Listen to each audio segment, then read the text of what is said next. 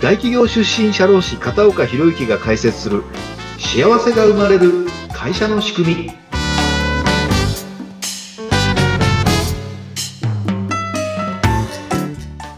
こんにちは。社会保険労務士の片岡博之です。はいそしてご一緒するのは水野由紀です。片岡さん今回もよろしくお願いいたします。はいよろしくお願いします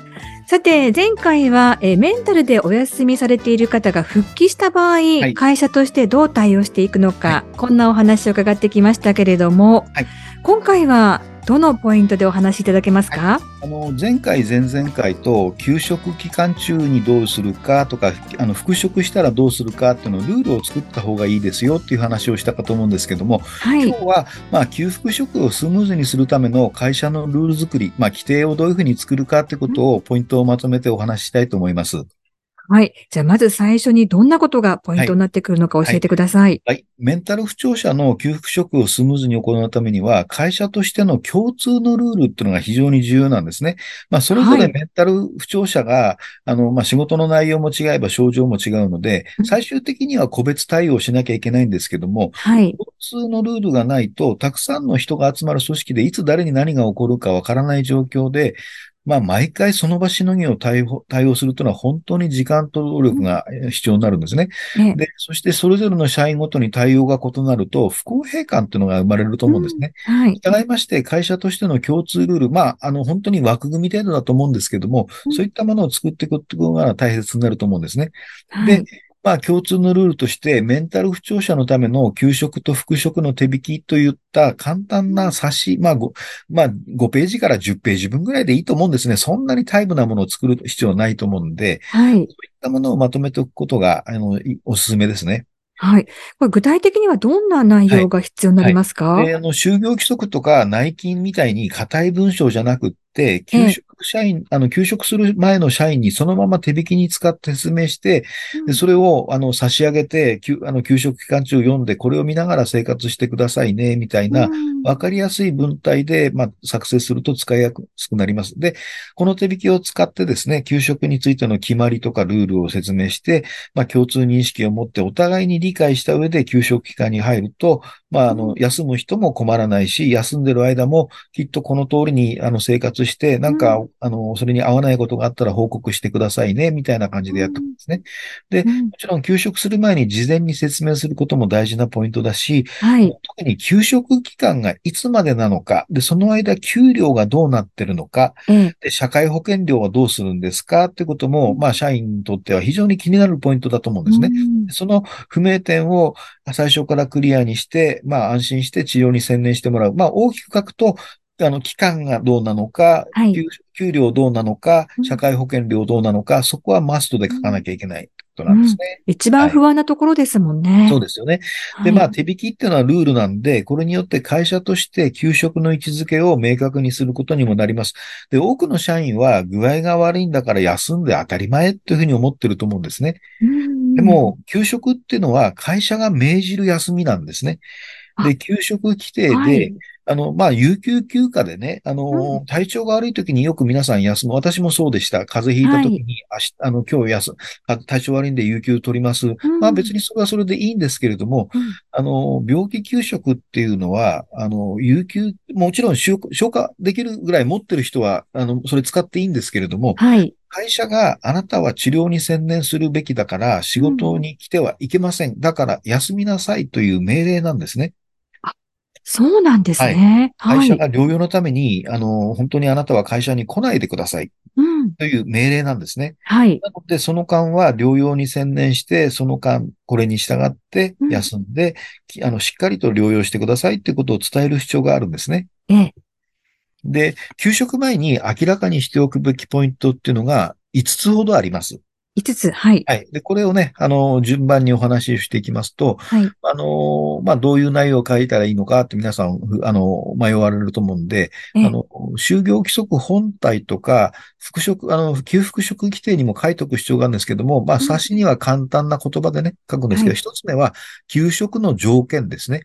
はい。はい。認められる欠勤日数で診断書はいつ出さなきゃいけないんですよ。毎、多分毎月出すのが普通なんですけども、やっぱり1ヶ月ごとにね、はい、あの、CUG の先生がどう見てるかってことを会社も把握したいので、はい、診断書をいつ提出するのかとか、あるいは給食発令をするのはいつです。あの、た、例えば、あの、ずっと会社に来なくなっちゃって、まあ、有給が余ってるから、有給消化してる中で、うん、あれね、有給がなくなっちゃったけど、いつのタイミングミングで給食の命令出すんだっけっていうのが、会社にとって、やっぱりこれ重要なんですね。いつをもって、はい、あの、給、あの、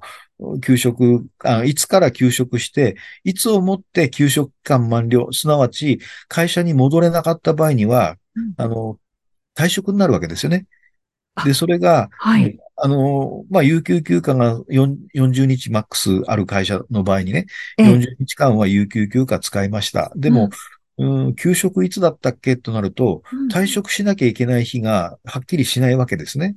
はい。なので、そこは、あの、会社から命令を出して、うん、あの、事例ですね、うん。あの、今日から給食を命じるみたいな事例を出すっていう、そんなルールも作っておく必要があるんですね。はいであとは、まあ、単身者、あの、独身の方とかね、その場合には連絡方法、どこに、あの、連絡したら確実につながるかっていう、そういったことを、あの、決めておく。これが給食の条件ですね。はい。はい。二つ目は復職の条件ですね。はい。復職時に求める症状の回復の度合いとか、基準とか、リハビリ出勤とか、お試し出勤とか、その時の給与とか勤務体系、うん、あるいは、あの、雇用区分、今まで正社員だったけれども、うん、ちょっと、あの、状況が、ね、身体状況が悪くなったんで、ずっと継続勤務ができない可能性がある場合には、うん、あの無期雇用の経、あの、正社員から一旦有期雇用、例えば1年契約にしますよとか、半年契約にします。で、またちゃんと戻ったら元通り無期雇用に変換しますよみたいな、そういった条件なんかも決めておく必要があるかと思うんですね。はい。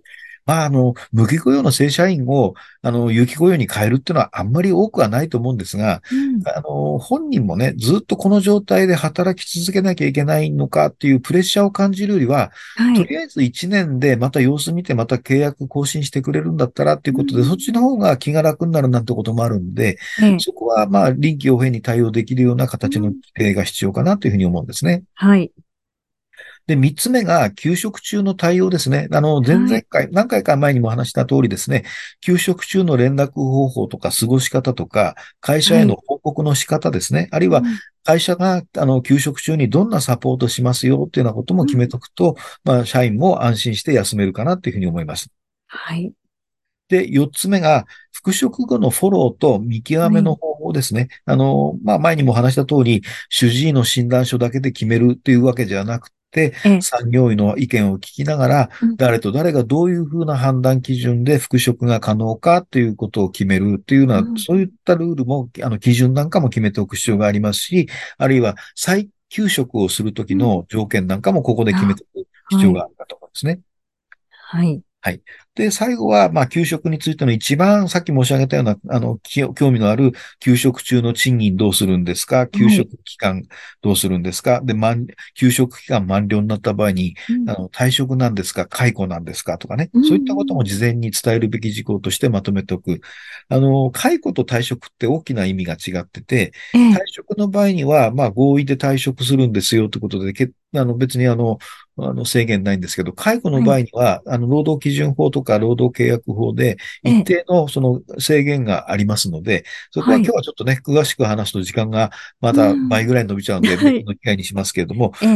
解雇なのか退職なのかっていうことも明確に分けて考えておくといいんじゃないかなと思うんですね。うん。